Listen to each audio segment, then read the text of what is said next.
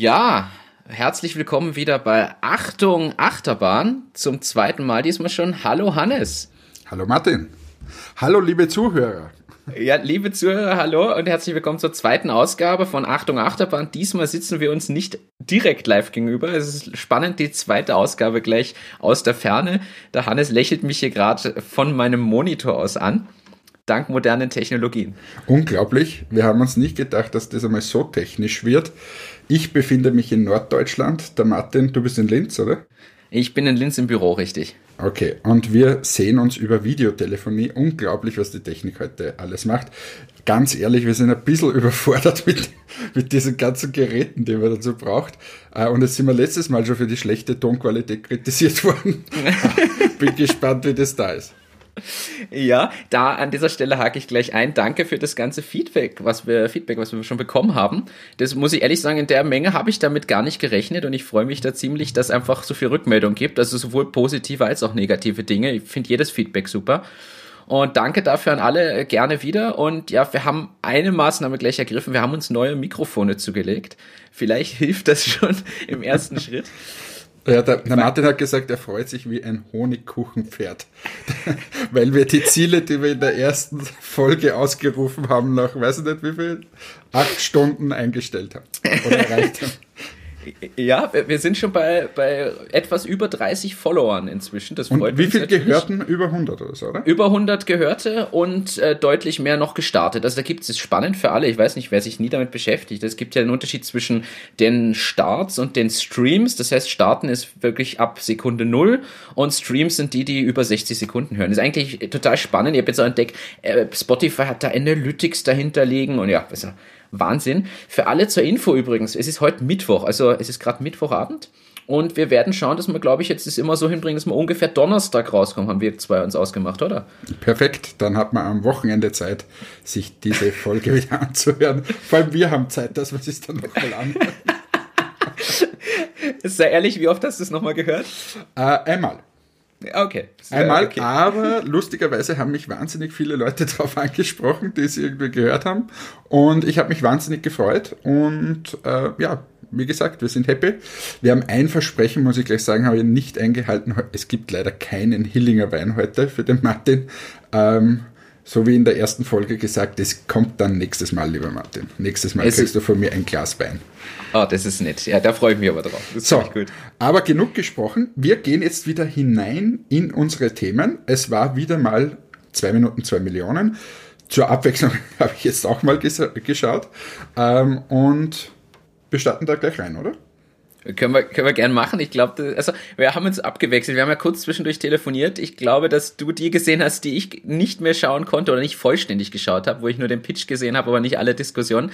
Ja, spannend. Ich muss ehrlich sagen, ähm, es war eine Folge von dem, was ich jetzt mitgekriegt habe, wo einfach zu jedem was zu bereden wäre irgendwie. Also es gab gute Pitches wieder, wirklich qualitativ hochwertig. Also zum Beispiel die, die Ski-Konfigurator-Geschichte. Ich meine, der Pitch war gut, diese Produktidee ist cool, das ist einfach, das ist einfach lässig. Ich muss ehrlich gestehen, ich habe heute schon diese Webseite aufgemacht, bin nämlich auch begeisterter Skifahrer äh, und überlege da gerade noch, dass ich mir so einen Ski hole. äh, bin da, da habe aber dann leider abbrechen müssen, darum werde ich mir das vielleicht am Wochenende ansehen. Aber äh, wirklich coole Idee, cool gemacht. Ähm, man kann sich quasi seinen eigenen Ski individualisieren.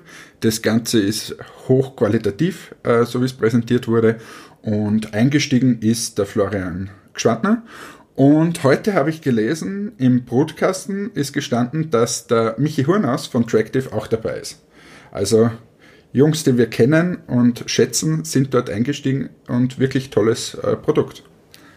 Äh, voll, voll cool. Ich hatte auch wen neben mir sitzen, der gleich die halbe Verwandtschaft angerufen hat und gesagt hat, ihr müsst einen neuen Ski bestellen. Also, also ich ja, glaube, dass das. Nicht ganz so billig, muss man glaube ich sagen. Es geht los bei 660 Euro oder so. Ja. Ähm, ich glaube aber, dass man wahrscheinlich bei 1000 Euro rauskommt. Also höchstwahrscheinlich eher für Skifahrer, die einfach öfter gehen und äh, ja, wo sich das auszahlt. Das war ja auch die Zielgruppe, die sie so vorgeschlagen haben. Abs absolut, absolut. vor allem, ich muss ehrlich sagen, ich kann ja mit Skifahren, dadurch kann ich mich nur bedingt einbringen, ich kann mit Skifahren nicht so viel anfangen, nachdem ich es selber nicht tue. Äh, oute ich mich wieder als der Deutsche. Äh, und zwar der Deutsche aus dem Flachland. Hätte noch gar keiner gehört wahrscheinlich. Und ja, dadurch äh, lasse ich mich aber da gerne eines, äh, lasse ich mich da gerne von euch allen ähm, mitreißen und überzeugen, dass das Potenzial hat und spannend ist. Das ist noch unser Friendship Goal. Ich bringe dich noch zum Skifahren. Sowieso. Aber wir zwei müssen zuerst jetzt in Wien essen gehen. Denn da gab es ja auch was Spannendes zum Verkosten in, mit dem Laden in Wien, wo ich die Sachen verkosten kann für die, für die Meinungsumfrage quasi. Das klingt ja spannend, finde ich. Ja. Also Tastery heißt es, glaube ich. Ich habe mir den Pitch angesehen und äh, war extrem begeistert, um ehrlich zu sein. Ähm, bei uns ist ja so, ähm, wir haben ein Produkt bei Antmatics mit den Augenbrauen-Enthaarungsstreifen. Äh, das, das Problem sozusagen hat, dass, dass äh, viele Leute die, diese Technik und so weiter ja gar nicht kennen. Die haben sich ihre Augenbrauen noch nie mit einem Kaltwachsstreifen in Form gebracht. Ähm, und ich würde mir zum Beispiel sowas wünschen, wenn jemand äh, irgendwo hinkommt, ob es jetzt beim Beeper ist oder beim DM und so, ähm, dass er das theoretisch auch probieren kann. Ähm, und es ist jetzt zwar, dieses Tastery ist jetzt nicht für, für unsere äh, Produktkategorie, aber hier ging es darum, dass man eben Lebensmittel, entweder Getränke oder, oder zum Beispiel Chips oder so, äh, vorab mal äh, kosten kann und testen kann und ähm, dann gleich dort vor Ort eine Produktbewertung macht. Klingt für mich spannend. Ich glaube, wir sollten, wenn wir das nächste Mal gemeinsam in Wien sind, sollte sich das mal irgendwann in dem nächsten Jahrzehnt wieder ergeben, äh, sollten wir das einfach mal machen. Ich finde es ja. super interessant. Leider kein Investment bekommen. Leider Schade. kein Investment bekommen. Woran ist es gescheitert? Gab es kein Angebot oder? Gab alle begeistert vom Konzept, alle begeistert vom Gründer. Ähm, kein Angebot, wenn ich mich richtig erinnere, äh, weil nicht skalierbar oder schwer skalierbar. Ähm, ist Berechtigter ein Einwand. Franchise-System, ähm, ja, ich glaube trotzdem, äh, wenn der so weitermacht und vielleicht dann mal sein zweites und drittes Geschäft äh, irgendwo aufsperrt und das Ganze erfolgreich nachweist, äh, dass es sicher nicht an dem scheitert, dass das irgendwer finanziert. Äh, wirklich tolle, tolle Geschichte, muss man sagen. Cool. Ja, das, das klingt spannend. Also, ich muss ehrlich sagen, da bin ich wirklich, das würde ich gerne echt mal ausprobieren. Also, ja. muss, man, muss man einfach so sagen. Dann haben ähm, wir noch im Pitch gehabt, äh, mein Paketsack. Ja. Hast du gesehen? Ah, habe ich, hab ich gesehen. Ich gebe ehrlich zu, ich, ich, ich bin nicht der große Fan davon, weil ich mich frage, wo wende ich es an, weil dieses kleine Schloss ist jetzt nicht unbedingt die Diebstahl-Sicherungsmöglichkeit, weil wenn ich schon im Haus bin, kann ich es auch vor die Tür stellen irgendwie, jetzt in Wohnhäusern und bei Einfamilienhäusern, wenn die einzeln stehen, ja, da kann ich es in einen Garten oder irgendwo hinstellen. Also mir fehlt persönlich da der Mehrwert an diesem Sack. Ja. Muss ich ehrlich gestehen. Ja, und äh, ich hoffe, ich habe das jetzt richtig in Erinnerung. Ähm, es ist auch so, dass Amazon jetzt plant, irgendwie, dass du eingibst, wann du deine Pakete gesammelt pro Woche zugestellt bekommen möchtest. Ja. Das heißt, du sagst, ich möchte immer am Samstagvormittag die ganzen Pakete von der ganzen Woche bekommen und dann wird das einmalig zugestellt. Und da bietet jetzt Amazon, bin mir nicht sicher, ob es das bei uns schon gibt, aber irgendwo habe ich das gelesen, äh, diese Services an. Also ich glaube, auch die ganz, ganz Großen arbeiten mittlerweile an diesen Themen und Problemen. Und da bin ich mir auch nicht sicher, ob dieser Sack das alles löst. Ähm, zudem, da, da war ja dieser Punkt, ich muss dann eingeben, die, die äh, Schlosskombination bei den Adressdaten, dann gibt es das wieder bei irgendeiner Webseite nicht.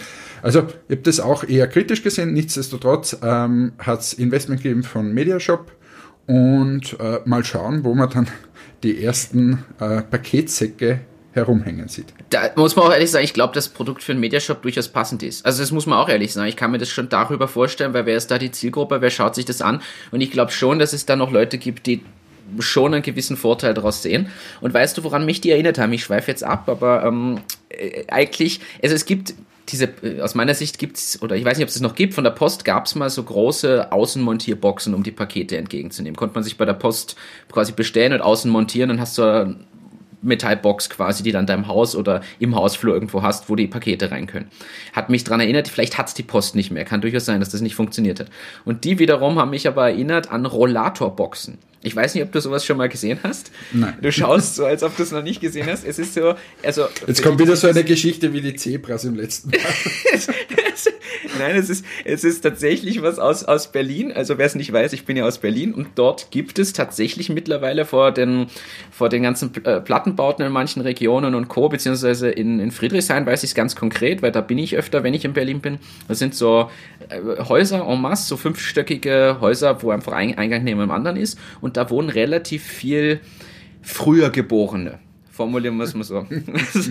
und Politisch korrekter Podcast hier.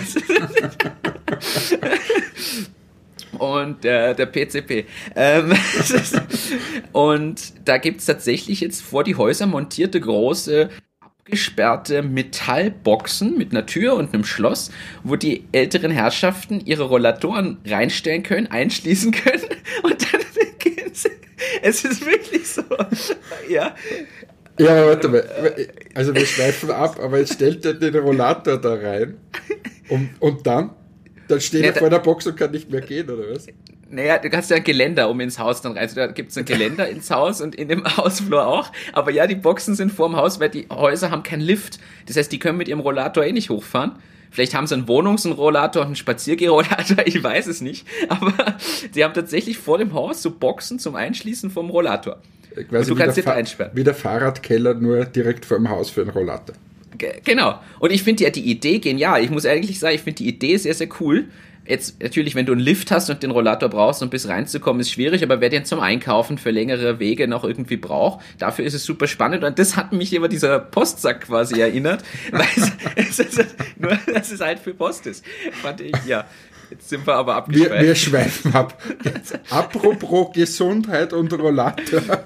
Wir hatten ja ein Startup zum Thema Gesundheit. Oh, das ist war ja das, das ist ein eine Übergang. Das war oh. ein Übergang, wie wenn ich Ö3-Moderator bin. Das, ich sagte, das war perfekt. Dafür solltest du für einen Oscar nominiert werden. Ich habe dieses Startup nicht gekannt. Der Martin hat es natürlich wieder mal gekannt. Martin weiß ja alles. Choices, oder wie spricht man das aus? Äh, Choices, ja. Choices, okay. Also, so, so hätte ich es jetzt ausgesprochen. Man möge uns korrigieren, wenn das falsch ist.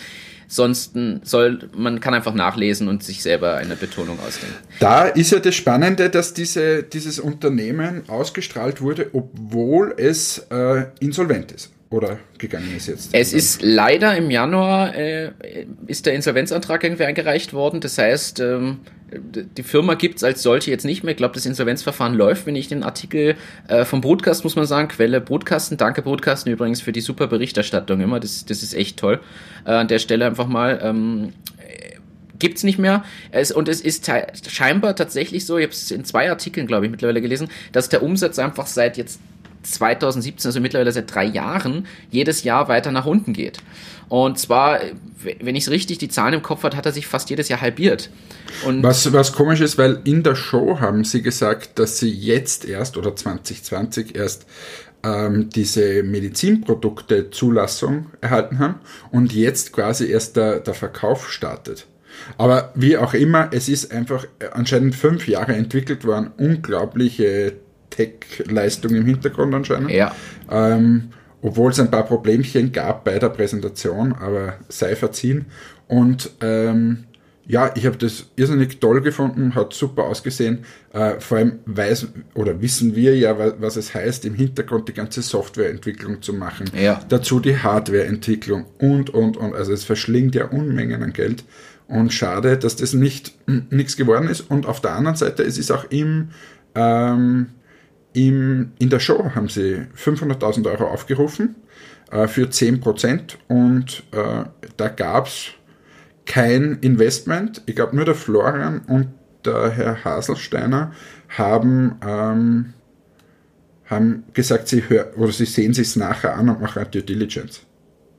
Genau, und ja, man muss ehrlich sagen, also ich finde es extrem schade, weil ich finde das Produkt super spannend. Sie hatten halt mehrere Produkte, vielleicht daher auch die alten Umsätze. Also das, sie hatten ja vorher schon, schon andere Produkte auch. Und ich meine, wir beide haben ja Privatbezug zum, zum Medizin- und Pflegebereich. Ich glaube, dass das Produkt, was sie da jetzt vorgestellt haben, ein mega Potenzial hätte, weil es einfach so viel Arbeit im Pflegebereich erspart. Mhm. Wenn du dann nicht mehr mit jedem Patienten separat den Blutdruck messen musst und die Manschette anlegen und die Werte ermitteln, sondern du drückst ihm das in die Hand, kannst in der Zeit was anderes machen, was das an Zeit spart in der Pflege. Das ja, finde ich schon da, spannend. Also wir haben zum Beispiel zu Hause ein unglaublich schlechtes Internet und wir arbeiten jetzt dran, dass das Internet bei uns zu Hause besser wird, weil wir, äh, meine Frau und ich, der Meinung sind, dass in Zukunft das Thema Pflege ähm, einfach so passieren wird, dass jetzt zum Beispiel du so ein Gerät hast und jeden Tag äh, deinen Blutdruck misst und so weiter, indem dass du den Finger irgendwo auflegst, diese Daten dann gleich irgendwo hingespielt werden und äh, dort irgendwie gemonitort werden. Ja. Also, und dafür brauchst du eine gute Internetverbindung und so weiter. Also ich glaube, dieses Thema wird aktuell noch ein bisschen unterschätzt, wird aber sicher eines der Schwerpunktthemen überhaupt, äh, jetzt nicht nur im Startup-Bereich, äh, in den nächsten Jahren werden. Ja, absolut. Und ich, deshalb, ich, finde es wirklich schade. Ich finde das Produkt irrsinnig spannend. Ich finde die Möglichkeiten cool. Jetzt interessiert mich natürlich auch als Sportler diese Thematik, weil Herzratenvariabilität kann ja für Sportler auch spannend sein, weil du kannst deinen Erholungszustand ein bisschen messen, deinen Fitnesszustand. Da gibt es so viele Anwendungsmöglichkeiten, wenn man mal weiterdenkt.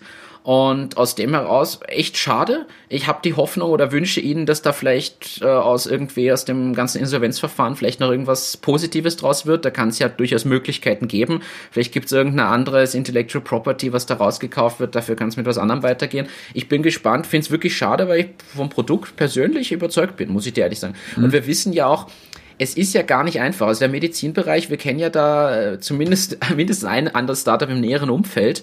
Ähm, von, von Searchbright, die Jungs mit den Knochenschrauben. Und ich weiß ja von denen, dass diese Zulassungsverfahren und so ja langwierig sind. Also bis du da wirklich ein Produkt im Medizinbereich drin hast und anwenden lassen kannst und so, das ist ja sehr, sehr aufwendig. Und deshalb Respekt davor, in den Bereich reinzugehen. Ich glaube, dass da das Potenzial absolut da wäre. Mhm. Also ja. komplexes Thema wahrscheinlich, aber spannend und schade. Also aus meiner Sicht schade und ich wünsche denen, dass es irgendwie trotzdem weitergeht. Mhm. Dann haben wir das fünfte, äh, das fünfte Startup in der, in der Show war Hairplus. Ja. Das ist so eher mein Thema. Wenn es um Haare geht, da bist du doch dabei. eher in die andere Richtung normalerweise, ähm, weil wir ähm, normalerweise für die Enthaarung zuständig sind bei äh, Entmatics und nicht für Haarung, Haarwuchsmitteln. Und ähm, ja, ich glaube, aus meiner Sicht der spannendste Pitch in der ganzen Sendung. Und da möchten wir jetzt auch ein bisschen näher eingehen, weil die, die es gesehen haben, ähm, sind sicher auch ganz gespannt vor dem Fernseher gesessen und waren dann zum Schluss ein bisschen, wie soll man das sagen, peinlich berührt wahrscheinlich, äh, weil, weil die, die ähm, ja, es gab kein Investment, aber es wurde auch von den Gründern abgelehnt. Aber fangen wir vielleicht vorne an. Was ist jetzt Hairplus? Hairplus ist ein, äh, ein Haarwuchsmittel äh, auf natürlicher Basis, also ist kein äh, Medizinprodukt äh, oder verschreibungspflichtiges Produkt und kann somit eigentlich überall äh, verkauft werden. Ähm, und das trägt man auf. Äh, zuerst muss man seine Kopfhaut ähm, mit dieser Rolle massieren da? Mit der Rolle massieren und dann trägt man dieses Serum auf und quasi die Haare wachsen immer dann, wenn man so ein Serum aufträgt, hört man mit der Behandlung auf, dann wachsen sie nicht mehr und fallen wahrscheinlich wieder aus. Und ich glaube, ähm, dazu gehören aber noch irgendwelche Tabletten oder, oder Kapseln, die man noch einnehmen muss, oder? Genau, Nahrungsergänzungsmittel sind da auch dabei. Ich habe jetzt den Preis vergessen, aber ich glaube so im Monat 80 Euro ungefähr. Ähm, also für einen Monat die ganzen Behandlungen ungefähr 80 Euro. Und äh, wenn du die drei Monatspackung kaufst, glaube ich 180 Euro, so ungefähr. Äh, also auch nicht ganz billig, aber wahrscheinlich bei Männern, die dieses Problem haben. Und es ist vorwiegend an Männer gerichtet. Schaust du ähm, mich gerade tiefer an? Ich sehe das ganz genau. Und, und ich habe gedacht, ich drehe mich jetzt weg von der Webcam hier. Martins Geheimratsecken. Ich, ich werde das vielleicht kaufen. Ja. Nein, jedenfalls äh, äh, aus meiner Sicht mal grundsätzlich ein äh, tolles Produkt, wurde auch, finde ich, gut vorgetragen. Ja. Ähm, und wir können dann noch im Detail jetzt eingehen, was ich glaube, was die machen hätten sollen und so. Äh, aber was, was schon spannend war, sie haben dann eine, eine Bewertung aufgerufen, die grundsätzlich aus meiner Sicht nicht weit weg war und ganz okay war. 600.000, glaube ich, oder? 600.000 Firmenbewertung. Die wurde dann etwas runter äh, gedreht von, ich glaube, der Leo Hillinger wollte mit äh, Katharina Schneider zusammen genau. was machen und der Herr Rohler. Genau. Wollte, genau, es gab zwei Angebote, einmal von der, von der Katharina Schneider und dem Leo zusammen und dann von ihm. Das waren die zwei, aber wer sich zuerst eingeklinkt hat, war ja das muss man auch sagen, das absolut im ersten Schritt passendste, das ist ja das Startup-Ticket gewesen, ähm, also das Beeper, Billa, äh, Merkur ja, Startup-Ticket. Startup ja. Genau. Ist ja auch, genau. ist ja auch äh, Beeper ist ja auch äh, Kunde von, von Entmatics, äh, schon relativ seit Anfang an und ähm, dort ist es ist es natürlich, passt es perfekt hinein. Ich, ich, glaube, es wurde dann im Pitch sogar erwähnt, dass es relativ viele Alternativprodukte gibt. Das ist sicher ein bisschen schwierig, aber grundsätzlich passt das gut hinein. Ähm, und sie haben sich auch gefreut, obwohl sie in der ganzen Vorstellung gesagt haben, sie sind äh, eher direkt am Direktgeschäft interessiert ähm, mit deren Webshop. Und äh, das, bitte. Ja, aber da ist für mich generell die Frage, Sie haben jetzt das eine Produkt vorgestellt, aber der Webshop vertreibt ja generell Produkte in dem Bereich, oder? Also Sie haben ja nicht nur dieses Produkt, sondern so habe ich zumindest verstanden, noch mehr Produkte in Ihrem Webshop. Oder haben Sie nur das? Weißt du das? Hast Nein, du das? mehrere Produkte haben Sie zumindest gesagt. Ich mm. jetzt nicht am Webshop. Und über den wollten Sie grundsätzlich verkaufen. Ähm, das ist auch so ein bisschen eine schwierige Geschichte, finde ich, weil äh, gerade, und nochmal, das ist ein bisschen mein Bereich, auch mit Entmatics, sollte man schon sehr klar beisammen haben, was man genau will, wo man in welche Kanäle man nutzt und welche Kanäle dadurch wegfallen oder einfach nicht bespielt werden. Und äh, das wird auch bei, bei Hair Plus jetzt noch spannend werden, wo sie dann genau äh, hingehen. Ähm, ist es jetzt wirklich der Endkunde? Ist es vielleicht der Friseur, der es mitvertreibt? Gehe ich zu einem Friseur Großhandel, äh, der mir das mitmachen kann? Ähm, wäre es theoretisch der Mediashop gewesen, wo das, wo das verkauft wird und so weiter. Und ich glaube, zumindest ist es mir so vorgekommen, äh, das ist noch nicht zu 100% ausgegoren. Und das ist auch immer ein bisschen schwierig äh, in, unserer, in unserer Branche, äh, weil du das halt sofort merkst, wenn du, wenn du da beim Einkäufer sitzt. Und, und das sind ja auch die typischen Fragen. Wo verkaufen sie? Wer ist die Zielgruppe? Wie schaut das Pricing dahinter aus? Und so weiter. Ähm, und das sollte man schon relativ äh, klar beisammen haben, würde ich sagen. Jetzt, jetzt, jetzt aus deiner, das interessiert mich nämlich aus deiner Erfahrung aus. Ihr vertreibt ja jetzt nun mal im Beauty-Bereich Produkte, ursprünglich nur Haarentfernung, mittlerweile ja noch eine, eine ganze Bandbreite eigentlich an weiteren Möglichkeiten, die im selben Themenumfeld natürlich mit den Augenbrauen und Co. sind.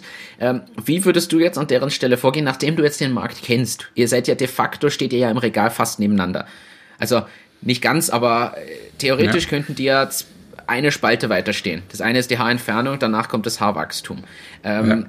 Was glaubst du, wäre denn aus deiner Erfahrung heraus der geschickteste Schritt? Wie soll man vorgehen? Ist es dieses, selbst den Webshop zu vertreiben? Ist es die Professional-Richtung und das eher über, über quasi einen Zwischenhändler dahin zu bringen? Was ist denn da eure Erfahrung oder was würdest du sagen? Glaubst du jetzt in einer Annahme, könnte der sinnvollste Weg sein? Es ist ein bisschen schwierig jetzt zu beantworten. Ähm, es kommt ein bisschen auf die Differenzierung an, äh, ob, sie, ob sie es schaffen, eine Differenzierung zwischen Retail, Endverbraucherprodukt äh, herzustellen und einem äh, Professional-Produkt, sprich für den Friseur. Weil was nicht geht, ist, dass du quasi mit demselben Produkt eins zu eins beim Friseur drinnen stehst und verkauft wirst und im gleichen Atemzug stehst du beim Beeper und wirst verkauft oder beim DM oder wo auch immer oder beim Müller. Ähm, das ist ein ganz heikler Punkt und da muss man auch extrem aufpassen. Wenn man es schafft, dass man da klar eine Differenzierung zusammenbringt, dass das nicht dasselbe Produkt ist, dass es vielleicht eine höherwertige Variante gibt, dann kann man das, das Thema äh, auch äh, im Friseur Großhandel oder beim Friseur direkt oder so äh, angehen. Und das ist jetzt mal quasi die Ab oder die, die Abwägung, wo glauben Sie selbst, dass äh, deren Kunden am meisten einkaufen. Ja. Parallel dazu würde ich schon ehrlicherweise diesen Webshop aufrechterhalten und den den weiter betreiben. Wir machen das bei Matics auch so. Und es gibt da wahrlich viele, viele Parallelen, weil bei Matics ist es so, dass wir im Retail gelistet sind, positioniert als kompletter Entara und haben dort zum Beispiel die Augenbrandstreifen drinnen. Ähm, und wenn du zum Friseur gehst, dann wendet der, äh, ist zwar ein anderes Produkt, äh, abgewandelt für den Friseur, aber äh, wendet der dort auch dieses Service an. Und äh, wir haben uns da aber ganz klar abgegrenzt auch von den, von den Produkten, sonst wäre das äh, nicht gegangen. Am Anfang haben wir den Fehler gemacht und sind mit dem gleichen Produkt hingekommen und dann kommt sofort eigentlich aus der Friseurecke, ähm, dass das für sie natürlich uninteressant ist, wenn die gleichen Produkte äh, auch beim Piper erhältlich sind, weil sie dann nur schwer einen Mehrwert ähm, generieren können, was ich auch das, verstehe. Klar, das heißt, der Dienstleister braucht in dem Fall Differenzierungsmöglichkeit zum Standardprodukt, was ich halt selber auch im Laden kaufe. Wenn er es wenn er's selber vertreibt, jetzt gibt es ja dann noch eine weitere Möglichkeit, der Friseur könnte theoretisch die, die Anwendung ja durchführen, sprich mit dem Roller da drüber fahren und dann das auftragen so wie das Produkt aber verstanden hat, funktioniert das nicht, weil nur einmal auftragen ist äh, irgendwie zu wenig. Also darum wird es eher ein Produkt sein, das er verkauft. Das es sei denn, du gehst jeden Tag zum Friseur. Ja, das kann, kannst du leisten, ich nicht. ja, aber nur weil ich so wenig Haare habe. Und, aber jetzt nochmal äh, zusammengefasst, also wie würde ich machen? Ich würde den Online-Shop weiter betreiben ähm, und würde auf der einen Seite mal schauen, wer sind, wer sind so wirklich die Zielgruppen, das sauber zusammen äh, tragen und dann überlegen, wo glaube ich, habe ich mehr Chancen im Friseurmarkt, dass der Friseur oder der Fachhandel mich verkauft, äh, kann ja auch Friseur Großhandel zum Beispiel sein, ähm, oder gehe ich quasi in den wirklichen Einzelhandel, im Retail, das ist, sind eben diese Beepers dieser Welt. Und das hängt auch ein bisschen mit dem Pricing zusammen, das hängt mit dem Produkt zusammen. Und der Idealfall natürlich aus Firmensicht ist, wenn du eine gewisse Differenzierung zusammenbringst und beide äh, Kanäle bedienen kannst. Aber ist es nicht irrsinnig schwierig, sowas gerade im Webbereich dann aufzubauen als Shop, den keiner kennt? Ist da nicht sinnvoller, sich wen zu suchen, der sowas hat und dort mit reinzugehen? Jetzt weiß ich, okay, wir reden von dem einen Produkt, was gepitcht wurde. Sie haben noch mehr Sachen in ihrem Shop, das ist mir klar. Aber an sich ist es doch viel schwieriger, sowas völlig neu aufzubauen, wo es ja eh schon Beauty-Shops und Co. gibt.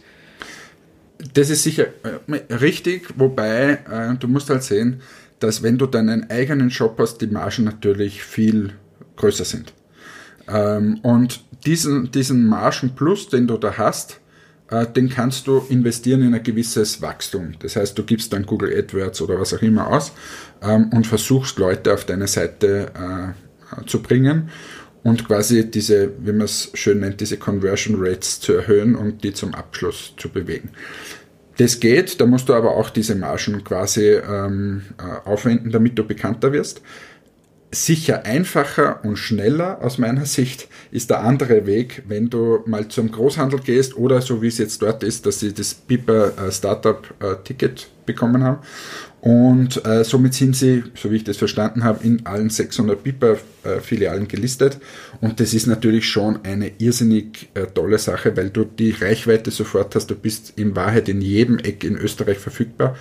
Ähm, und, und das ist schon, das hat uns damals auch einen riesengroßen Push gegeben. Es ist aber gleichzeitig keine Garantie, dass das alles toll funktioniert, sondern da beginnt erst die Arbeit. Äh, das wird ja oft unterschätzt. Dort beginnt in Wahrheit die Arbeit, weil nur die Listung alleine ist einfach viel zu wenig.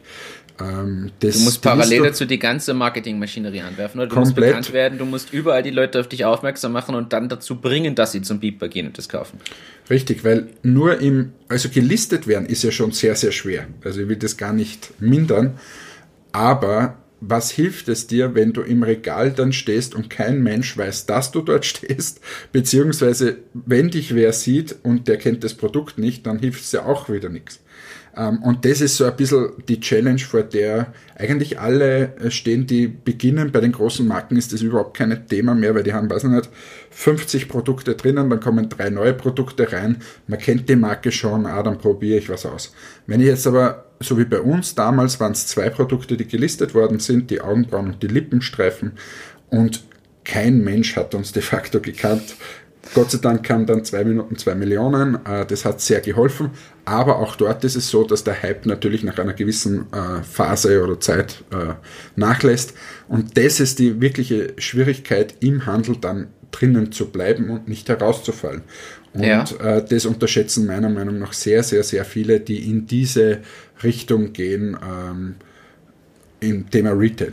Ja. Woran wird denn das, äh, eine letzte Frage vielleicht, ich meine, da könnte man wahrscheinlich ganze Folgen draus machen, aber woran wird denn das gemessen, dass man quasi gelistet bleibt? Ich sage jetzt mal, man wird da gelistet, kommt da irgendwie rein, steht im Regal für Zeit X. Irgendwann muss ja anhand der verkauften Stückzahl oder so evaluiert werden, bleibt das drin oder nicht? Zahlt sich das aus für einen Beeper in dem Fall oder nicht? Wie ist denn das? Ja, hängt sehr, meines Wissens sehr stark von der Kategorie ab. Es ist jetzt was unterschiedlich, ob du ein, ein eher nischiges Produkt hast oder ein sehr schnell drehendes Produkt.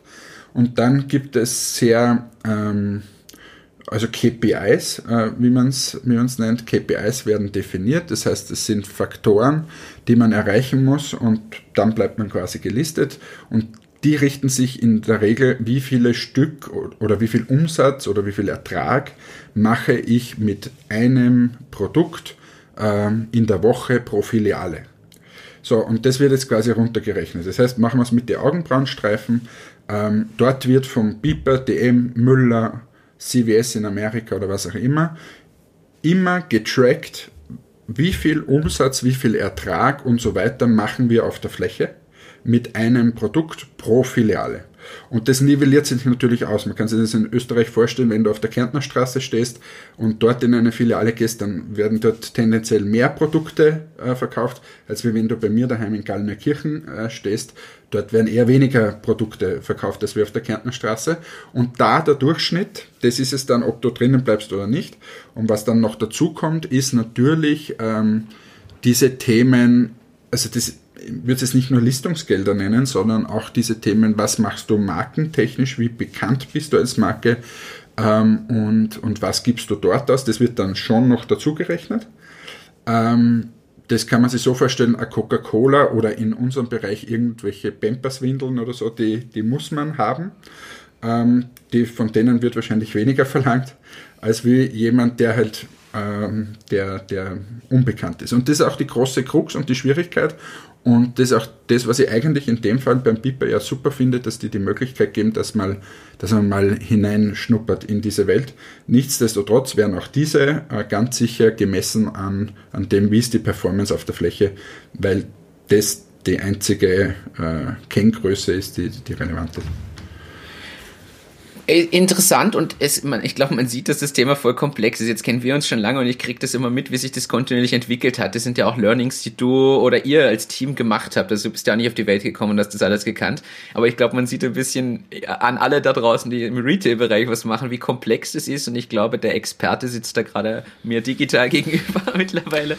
Aber man muss da auch sagen, ihr habt ja da auch noch viel zu lernen. Es, aber zumal ihr habt ja da alle möglichen Höhen und Tiefen schon durch. Ich glaube, da sprichst du ja auch aus, äh, aus, aus wirklich guter Erfahrung schon. Ähm, ja. Also wenn es sicher Fragen, können wir mal eine, einen eigenen Podcast dazu machen. Ähm, aber es ist sicher so, dass ich komplett, wie wir begonnen haben mit Metex, das blauäugig gemacht habe. Ähm, du sitzt dann da und denkst, na, wie viel können wir verkaufen äh, in einer so einer Piper-Filiale? Ja, das verkaufe ich und dann rechnest du und da werden die Millionen verschoben. Und dann kommst du drauf, dass das etwas anders läuft, dieses Geschäft. Das kann ich mir gar nicht vorstellen, du. Das, das kann ich mir gar nicht vorstellen. Ähm, ja, na, finde ich, find interessant. Vielleicht kommen ich wir noch möchte jetzt aber auf, ja? auf einen Punkt eingehen, und zwar bei diesem Hair Plus war es dann zum Schluss ja so, genau, dass ja. Ah, Jetzt, ich, ich auch, ja, Super. genau. Und das ist sogar ohne Agenda. Ähm, Herr Plus war ja dann zum Schluss so, dass sie äh, eine Bewertung aufgerufen haben und dann der Leo und die Katharina gesagt haben, ja, wir machen es gemeinsam, wir geben dir plus diese Mediashop-Geschichte, ja. was ja eine tolle Sache ist. Äh, die, die sind ja Vollprofis dort. Und der Herr Roller hat ja auch gesagt, dass, dass er investieren wird. Richtig. Und das Startup-Ticket und Daniel Zech von äh, Seven Ventures hat Seven Ventures. Mit, genau also unglaublich, äh, fast alle zugesagt, der Herr Haselsteiner nicht. Und ähm, dann sind sie rausgegangen und haben sich beraten mit der Beraterin da draußen und sind zurückgekommen und haben de facto. Alles ausgeschlagen. Sie haben de facto alles einfach. Naja, Seven Ventures nicht. Ja, nur, aber nur der Daniel hat ja gesagt, er macht es nur dann, wenn die anderen dabei sind, im ersten Schritt. Vor allem, vor allem spannend, als, als sie sich beraten waren, hat ja der Daniel schon mit den äh, mit, mit, mit der Katharina und dem Leo gesprochen. Ja, er verzichtet, also sie können ja gemeinsam noch beim Verhandeln auf 30 Prozent. Und das wäre genau das als Startup. Ich wäre reingegangen und hätte gesagt, pass auf, 30 Prozent euch zusammen, perfektes Package. Und sie sagen einfach ab und sagen, na, Mediavolumen nehmen wir und Markus Grundgedanke für das Startup-Ding, aber den Rest nicht. Aber ja, das und da sind wir schon bei einem Punkt. Und äh, ich, äh, ich fange mal mit dem ersten äh, Kommentar an. Das war ja von Herrn Haselsteiner, der gesagt hat, sind Sie nur deswegen hier, dass Sie quasi ähm, Aufmerksamkeit kriegen. Was ja durchaus auch aus meiner Sicht schon berechtigt ist. Ja, absolut. Diese Show hat eine Reichweite und es ist für Startups eine unglaublich tolle Plattform, sich dort ja. zu präsentieren. So. Ja. Ähm, nur sie haben ja aufgerufen und haben gesagt, na, ich bin nicht nur hier für Mediavolumen oder so, sondern ich möchte quasi ein Investment. Und die Antwort darauf habe ich spannend gefunden, die dann, äh, wo sie gesagt haben, na, ich möchte, wir wollten eigentlich Sie, Herr Haselsteiner, und ja. die anderen wollen wir nicht. Und ja. kleiner Tipp für, für zukünftige Startups, schlechte, schlecht beraten. Also das ist natürlich sehr persönlich, was dort abgelaufen ist und das ist eher schlecht. Ähm, jetzt kann man Angebot, wenn man dort schon sucht, man weiß ja ganz genau, welche Personen sind dort, äh, wem sitzt man da gegenüber und so weiter. Wenn man unbedingt den Herrn Haselsteiner will, dann sollte man das vielleicht gleich am Anfang sagen, Herr Haselsteiner, wir wollen nur Sie als äh, Investor, dann ersparen sich die anderen äh, auch das Suchen und so weiter oder das Überlegen. Aber sonst äh, ist jeder von denen hat eine Berechtigung und, und, jeder von denen ein toller Investor und dann quasi zu sagen, na, euch wollen wir alle nicht, hat den Daniel Sech auch ein bisschen in eine schwierige Lage versetzt. Ja. Aber sie haben es dann angenommen und ich bin jetzt gespannt, wenn wir die ersten äh, die ersten Werbespots von dem Ganzen sehen. Bin, bin, ich, bin ich auch gespannt. Das, was ja auch schwierig ist bei sowas, gerade weil die Sendung aber so eine Bühne bietet, das spricht sich ja rum. Also das stand ja sogar in allen Online-Berichten drin und so. Ich bin mir nicht sicher, einerseits natürlich weiß man nicht, wie es geschnitten ist. Jetzt muss man auch das sagen. Du weißt ja nicht, ob das tatsächlich 100% so ablief, aber selbst wenn es schlecht geschnitten ist, aus, also schlecht aus Darstellungssicht jetzt meine ich, ähm, es ist trotzdem natürlich, wer das sieht und vielleicht ein potenzieller zukünftiger Investor ist, überlegt sich, glaube ich, jetzt sehr gut, wie die mit Investoren und Co. umgehen und ob man da eine Anfrage schickt oder nicht. Ich glaube, dass das nicht unbedingt hilfreich ja. war. Ja, und, und das bringt mir aber zu einem anderen Thema. Wenn ich dorthin gehe und ich suche Geld, und es gibt mir wer Geld, dann habe ich mein Ziel erreicht. So, ja. jetzt kann es sein, dass das nicht die, die Höhe ist, die ich mir wünsche und so weiter. Gut, dann kann man verhandeln und dann kann man sagen, nein, ist nicht die Höhe darum mache ich es nicht. Ähm, aber grundsätzlich, wenn ich schon Geld suche, ähm, dann, dann nehme ich das Geld, wenn ich es angeboten kriege. Wenn ich kein Geld suche, dann gibt es aus meiner Sicht mehrere Möglichkeiten. Wenn ich jetzt quasi die Aufmerksamkeit nicht will und so, dann gehe ich gar nicht in die Show, mache dieses ganze äh, Startup-Thema ja so. Man muss ja nicht immer gleich einen Rieseninvestor reinholen, wenn man das Kapital nicht braucht. Das war jetzt auch nicht so, dass sie massiv viel Geld aufgerufen haben und ohne dem geht die Firma nicht weiter. Also da stellt sich auch die Frage, brauchen die überhaupt jetzt eine Finanzierung oder würden es die nicht auch so schaffen? Und auf der anderen Seite wenn sie nur für, für das hingegangen sind, dass sie quasi bekannt werden, dann muss man halt irgendwie schauen, dass man sich sympathisch aus dieser Affäre zieht und nicht quasi maximal den Schaden heranrichtet. Ähm, also es ist eine, wirklich schwierige, schwierige äh, Thematik und ich bin sowieso äh, der Meinung, die Startups sollten sich auch immer gut überlegen, ob sie wirklich Geld brauchen. Und äh, erst dann, wenn wenn es quasi, wenn man alles ausgeschöpft hat, wenn man sagt, okay, Jetzt geht es wirklich nicht mehr weiter, dann geht man zum, zum Investor. Ähm, erstens ist das Unternehmen dann in der Regel mehr wert äh, oder meistens mehr wert und auf der anderen Seite, ähm, ja, also es ist ein bisschen der Gegen, Gegenentwurf zu dem, was in Amerika abgeht. Wir haben das letzte Mal schon drüber gesprochen, ja. wo du mit einer PowerPoint-Präsentation hingehst und 50 Millionen abstaubst ähm, und dann am Ende des Tages nichts rauskommt. Und das ist irgendwie, ähm, ja, das sind diese zwei Modelle, die uns, glaube ich, in der ganzen Startup-Welt immer wieder, wieder verfolgen. Und es gibt kein richtig und kein falsch. Mein, meine persönliche Meinung ist, solange es ohne irgendein Kapital geht, dann versuchen, ohne Kapital das zu machen. Ähm, ja, das ist so mein. Wie siehst du das?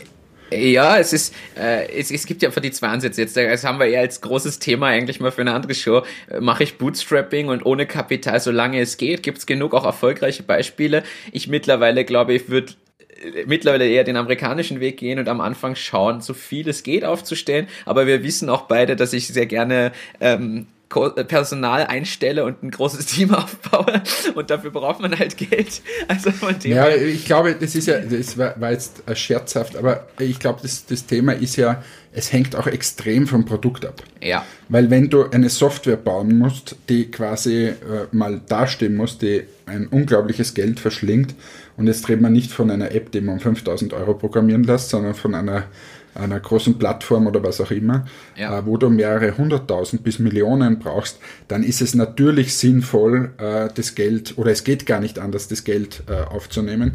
Wenn du aber jetzt so ein Produkt hast wie dieses Haarpflegeprodukt, warum soll, aus meiner Sicht brauchst du nicht diese, diese Riesensummen zu Beginn, sondern du solltest den Markt mal abchecken, schauen, dass du die ersten Listungen vielleicht bekommst und so weiter, weil dann natürlich deine Bewertung auch deutlich besser wird und, und ich glaube auch die Investoren sich deutlich leichter tun, weil sie das Risiko einfach minimiert haben. Ja, ja, vollkommen richtig. Und es, es kommt wirklich aufs Produkt und es kommt auch auf die Leute an, die dahinter stecken. Es, es, es ist so die Frage, was für Ressourcen brauchst du, was kannst du selber stemmen, was, was musst du dazu kaufen oder wen einstellen und, und, und. Also vielschichtiges Thema. Ich finde es dadurch auch nicht pauschal zu beantworten. Ähm, in, in so einem Fall jetzt, wo du noch so ein Produkt hast, ich nehme jetzt diesen Roller, diesen, diesen Haarroller zum Beispiel, den, den könnte Rollator. ich ja nicht selber machen. Nein, nee. Die Rollatorbox, in dem Fall, wenn du die Rollatorbox hast. Was ist damit? Du musst zuerst mit dem Rollator über den Kopf fahren, danach das nein, ich meine diesen kleinen Haarroller Roller zum Beispiel. Ja, wie, wie machst du den? Also du musst den ja irgendwo produzieren lassen oder zukaufen oder so Sachen. Und entweder produzierst du ihn selber, dann brauchst du wieder Kapital, oder du kaufst den irgendwo zu, lässt den wo produzieren. Also das sind so verschiedene ja, Businessmodelle, die unterschiedliche eine unterschiedliche Basis bedingen aus meiner Sicht. Ja, stimmt, aber ähm, wenn wir bei dem Beispiel da bleiben, ähm, da, da, machst du ein bisschen einen Umsatz im Webshop, haben sie auch gemacht, ähm, und dann können sie investieren in, in die erste Produktion oder ja, gibt ja auch ein bisschen Finanzierung äh, von, weiß nicht, Inkubatoren und so weiter, dann kannst du die erste Produktion mal leisten und da kannst du ja die ersten Schritte mal gehen. Ähm, und da braucht es jetzt in so einem Fall aus meiner Sicht nicht ein äh, zu Beginn ein Million Euro Investment, sonst geht da nichts, ähm, sondern viel besser ist, du checkst vorher deine ganzen ähm, Zielgruppen ab, genau deine Kanäle ab und wenn du dann weißt, in welchem Kanal macht es wie Sinn, dann schmeißt du dort Geld hinein das, oder lass dir ja. das finanzieren. Das sehe ich eher. Aber wie gesagt, ich glaube, dass das ein separates Thema ist. Da könnte man ja eigentlich sogar mal ein bisschen erzählen, wie es jetzt bei Presono war über die letzten fast fünf Jahre auch, weil wir haben ja bei Presono doch einiges an Kohle mittlerweile da aufgestellt und reinstecken müssen auch, um zu dem Status vom Produkt zu kommen, wo wir sind. Ich glaube, das ist vielleicht auch mal spannend, da den Vergleich zu ziehen, auch zu irgendwem, der es wirklich gebootstrapped hat. Vielleicht sogar in derselben Branche. Vielleicht muss man da sogar schauen, wer hat es im Softwarebereich gebootstrapped und versus wir, die viel Geld und, und viel an Investment da schon reingenommen haben. Ich glaube aber, dass das heute den Rahmen sonst am Ende sprengt. Ja. Nur ganz kurz, lieber Martin, ja. für alle, die das nicht, nicht wissen, was das Wort Bootstrapping heißt, erklär es uns kurz. Solche Leute wie für mich ja, ne, das heißt, mit, mit möglichst wenig, ähm, mit möglichst wenig Kapital aus eigener Kraft heraus das Ganze aufbauen, im Kleinen halten, wirklich das minimal Nötigste machen, so ein bisschen mehr als das MVP, also das Minimal Viable Product, was das die Mindestanforderung vom Produkt ist, mit dem man irgendwas machen kann, schon ein bisschen das ausbauen dann, aber, aber quasi so wenig Kosten verursachen wie möglich als kleines Team zusammenbleiben, alles aus eigener Kraft machen und, und wirklich solange es geht, so wie du es beschrieben hast, solange es geht, ohne externe Geldquellen quasi agieren und schauen, dass man aus dem heraus das meiste macht, so, egal ob jetzt Produktentwicklung, Vertrieb, alles, was da dazugehört, ohne externe Ressourcen zu brauchen und möglichst kostenschonend das aufzuziehen. Und da gibt es ein, zwei Startups, die das sehr, sehr gut durchgezogen haben. Also ich nenne jetzt als Beispiel zum Beispiel Team Echo, die kennst du auch. Das ist ja wirklich von Anfang an, die haben wirklich geschaut, dass sie klein zusammenbleiben, sparsam sind, bis sie sich das leisten können zu wachsen. Und das, was sie an Plus erwirtschaften, das stecken sie immer in ihr Wachstum und haben halt dadurch eine extrem spannende Entwicklung. Also es kann super funktionieren. Ähm, an ja. dieser Stelle liebe Grüße an den Markus, wenn er uns zufällig zuhört und sich die Zeit nimmt. Aber die haben das toll gemacht, das stimmt. Ja. Ja, und David, bitte auch. Liebe Grüße. Entschuldigung, sind zu zweit. Ja, also, ähm, ja, also, ja, aber von dem her, da haben wir die Worterklärung auch dabei. Ähm, ja, ich glaube, umfangreich. Das könnte, eine, das könnte eine Kategorie werden. Also, die Se Sepp, du bist so gescheit Kategorie. Die Sepp, du bist so gescheit. Oder Martin erklärt amerikanische Begriffe. Ja, äh, wir sind da ja noch lean aufgestellt. Also. so, wir hören jetzt auf mit diesen ganzen amerikanischen Begriffen. Martin, was steht auf deiner Agenda? Hast du diesmal wieder einen Zettel? Ich, ich habe einen digitalen Zettel tatsächlich. Äh, wir haben, da stehen sehr viele Themen drauf, die sprengen, glaube ich, den Rahmen, weil ich glaube, du hast nachher noch einen Termin. Obwohl abends ist, hat der Hannes immer noch einen Abendtermin. Der Hannes ähm, hat jetzt eine Telefonkonferenz mit Amerika. Ja, das geht immer erst nach 18 Uhr. Ist eh klar. Richtig. Ähm, ja, aus meiner Sicht die spannendste News der Woche. Airbnb geht dieses Jahr wahrscheinlich an die Börse. Hast okay. du das schon gehört? Ja, habe ich gelesen. Airbnb geht an die Börse, ähm, ist für dieses Jahr zumindest angekündigt gewesen. Äh, das oder ist wieder so ein riesen, riesen Börsegang, oder was dann es, rund geht. Das, das, und ich weiß nicht, wie ich drauf gekommen bin. Du hast mir den, den Link geschickt zu dem Casper. Thema, äh, weil Casper ja jetzt ein bisschen durch den Für IPO alle Zuhörerinnen und Zuhörer, ja. Äh, Casper ist eine Matratze. Es geht nicht um die Handpuppe, nicht den Kasper. Nein, äh. es ist, es ist eine Matratze und das ist sozusagen das Matratzen-Startup. Äh, ist unglaublich gehypt worden, hat so eine wie soll man das sagen, eine bestellbare Matratze im Internet äh, gemacht. Die für alle die passt. Das ist quasi eine, eine Matratze, die für jedermann passt und soll die perfekte Matratze sein. Und ich zitiere den Stern, ich habe mir das extra aufgeschrieben in meiner tollen Vorbereitung. Casper ist der Tesla der Matratzenindustrie, sagt der Stern. Fand ich spannend, genau. die Aussage. genau. Aber, obwohl sie der Tesla der Matratzenindustrie sind, haben sie Probleme. Sie haben, naja, also Probleme, ist jetzt die Frage, ist das ein Problem? Sie haben zwischen 2017 und 2019 ungefähr 250 Millionen Dollar Verlust gemacht. Also. In Europa wäre es ein Problem, glaube ich. Ja, ähm, Für alle Finanzer, die uns gerade zuhören. Ich glaube, es ist ein Problem. Ja, ähm, die, man muss sagen, ähm, 2019 haben sie noch 100 Millionen Euro Investment bekommen zu einer Bewertung von 1,1 Milliarden. Sie haben die dann vorm IPO, also Initial Public Offering, das ist der Börsengang zu gut Deutsch. Vor dem musst du ja selber bestimmte Finanzdaten offenlegen, eine Bewertung nochmal einziehen und Co. Da haben sie es selber wieder nach unten geschraubt, sind dann an die, an die Börse jetzt gegangen. Ähm, und da ist nun aber gleich mal der Kurs auch noch gefallen. Also der ist jetzt, jetzt haben sie die Bewertung quasi halbiert ungefähr.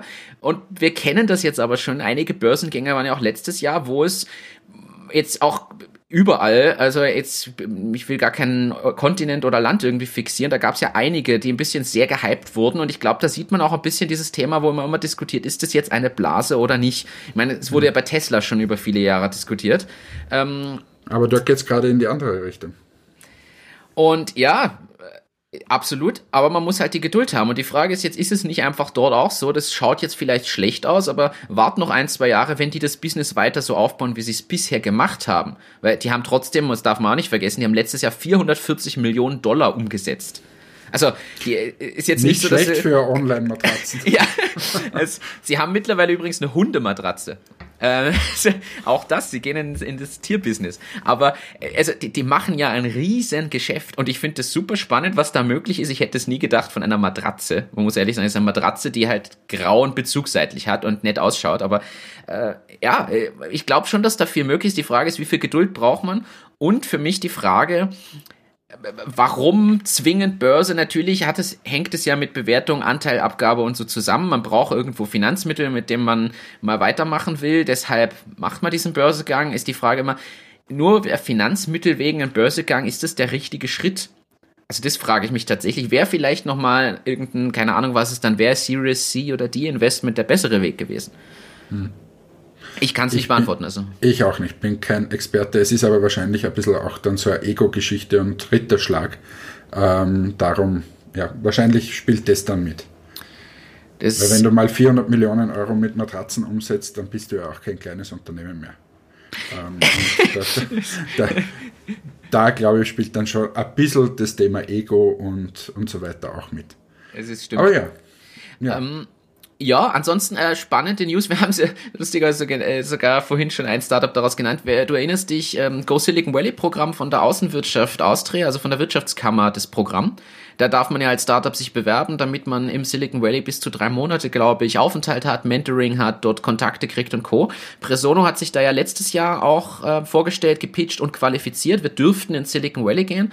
Man muss jetzt so ehrlich sein, dass wir jetzt aus Kosten-Nutzen-Gründen und Fokus auf den europäischen Markt momentan das jetzt nicht genutzt haben, weil einfach da drüben, wir sind noch einen Schritt zu weit weg gerade vom Aufbau des US-amerikanischen Markts, weil wir hier noch viel zu viel Potenzial haben und gerade den, die Zeit und Arbeit hier reinstecken sollten. Aber das ist jetzt gerade wieder und ich habe gesehen, nämlich auf Facebook, dass da Postings sind seit Montag oder Dienstag, dass da jetzt die Pitches laufen. Ich bin gespannt, was man da hört, weil da kommt man ja auch immer in Kontakt wieder mit ein paar weiteren Startups und ähm, ich bin auch gespannt, wie da das, das Ergebnis ist, weil wir kennen ein Startup, über das wir heute schon gesprochen haben, aus unserem Umfeld hier, die da tatsächlich auch pitchen. Ähm, ich drücke in die Daumen, dass das positiv ausging und bin gespannt, was da, was da rauskommt. Meine Meinung dazu kennst du ja, die ist ein bisschen kritisch, ähm, weil es ist absolut der richtige Ort natürlich, aber die Frage ist immer, was tust du dann da drüben und was suchst du dort? Gehst du da drüber und äh, suchst dann wirklich Investment, äh, dann ist es natürlich genau der Place to be. Ähm, wenn ich aber jetzt kein Investment suche, was mache ich dort dann? Äh, da muss ich irgendwie, gehe ich dann auf Veranstaltungen und schaue, dass ich vielleicht Partner finde und so weiter. Und ähm, das ist so ein bisschen dieses Thema, warum wir bei Presono ja dann gesagt haben, ja, ist jetzt gerade nicht die richtige Zeit eigentlich. Ja, äh, abs absolut richtig. Und so schön es drüben wäre, du bist ja auch dienstlich öfter drüben, du warst da schon öfter, aber ich glaube auch, dass man einfach eine ganz andere Basis braucht, die stabiler ist, auch daheim, bevor man sich dann auf zu neuen Ufern macht. Ja, absolut. Und der amerikanische Markt ist zwar riesig, aber auch nicht ganz so einfach. Ähm, wir haben jetzt auch eine Firma da drüben gegründet und äh, es ist, man muss sehr, sehr aufpassen, ähm, man kann das in Europa, sagen wir mal, na, wir gehen nach Amerika. Ähm, und Amerika ist eins, so quasi für uns. Aber das ist einfach unfassbar riesig. Das ist so, wie wenn wir in, Euro in Amerika sagen würden, na, ich gehe nach Europa und sperre da schnell ein Office auf. Ähm, ja, wo sperrst du das Office auf? Welche Märkte bedienst du dann in Europa und so weiter? Dasselbe hast du da drüben auch, welche Bundesstaaten und, und, und. Ähm, und es, du, du, kannst natürlich unfassbar viel Geld in kurzer Zeit verbrennen. Ähm, mhm. Ähm, da gilt es wirklich aufzupassen. Ähm, zudem, könnte man auch mal einen Podcast machen, ist die Kultur dort äh, aus meiner Sicht sehr anders. Auch wenn wir immer sagen, äh, ja, die sind uns sehr nahe, westliche Welt und so weiter. Äh, ich würde sagen, die sind uns teilweise sehr fern. Ähm, die haben ganz andere Zugänge zu Themen, äh, zu Geschäften und so weiter. Ähm, nicht immer nur positiv, aber auch nicht immer negativ, einfach anders. Ist es, das ist muss man mal verstanden. Klar, ist, eine Frage an dich, ist es tatsächlich so in den USA, man sagt ja immer, ja, die sagen immer zu einem, oh, you're so great, it's so, so great, it's so fantastic und dann melden sie sich nicht mehr. Ist es tatsächlich so diese, diese Art oder ist das so ein Gerücht? Na, das ist tatsächlich so, also es ist sehr oberflächlich aus meiner Sicht. Mhm. Ähm, gleichzeitig aber verbunden mit einer äh, Möglichkeit des Scheiterns. Also wenn du dort scheiterst, das ist ja quasi ein Startup-Mensch, der nicht gescheitert ist, ist ja quasi kein Startup-Mensch. Ähm, und das ist wieder sogar quasi, ich überzeichne jetzt, aber beklatscht und sagt, ja, jetzt hat er endlich was gelernt dabei. Wenn du bei uns scheiterst, bist du ja de facto abgeschrieben. Mhm. Und ähm, und auf der anderen Seite sind sie so extrem oberflächlich. Äh, wir haben ja auch eine, eine Dame in Amerika für Entmatics und ich frage sie immer, ist es jetzt ein europäisches Grade oder ist es ein amerikanisches Grade? Äh, weil äh, ich das teilweise dann auch nicht einschätzen kann. Und sie hat mittlerweile verstanden, was ich damit meine, weil äh, dieses quasi oberflächliche, alles ist so super und am Ende des Tages kommt nichts raus, das, das, da verzweifelst du teilweise als, als Österreicher, Deutscher oder was auch immer. Und ähm, für die ist das aber ganz normal. Ja, das war halt eine Chance, ist nichts geworden, so machen wir das nächste. Und äh, das musst du mal verstehen, aber es ist nicht nur der einzige äh, kulturelle Unterschied. Und äh, wie gesagt, würde es zu weit führen, aber können wir gerne mal äh, was machen. Auch spannend, wenn du dann auf der anderen Seite Asien siehst, ähm, wie die mit solchen, mit solchen Themen umgehen. Ähm, und, und ja, also es ist wirklich internationales Geschäft ist dann, glaube ich, schon nochmal eine, eine andere Kategorie.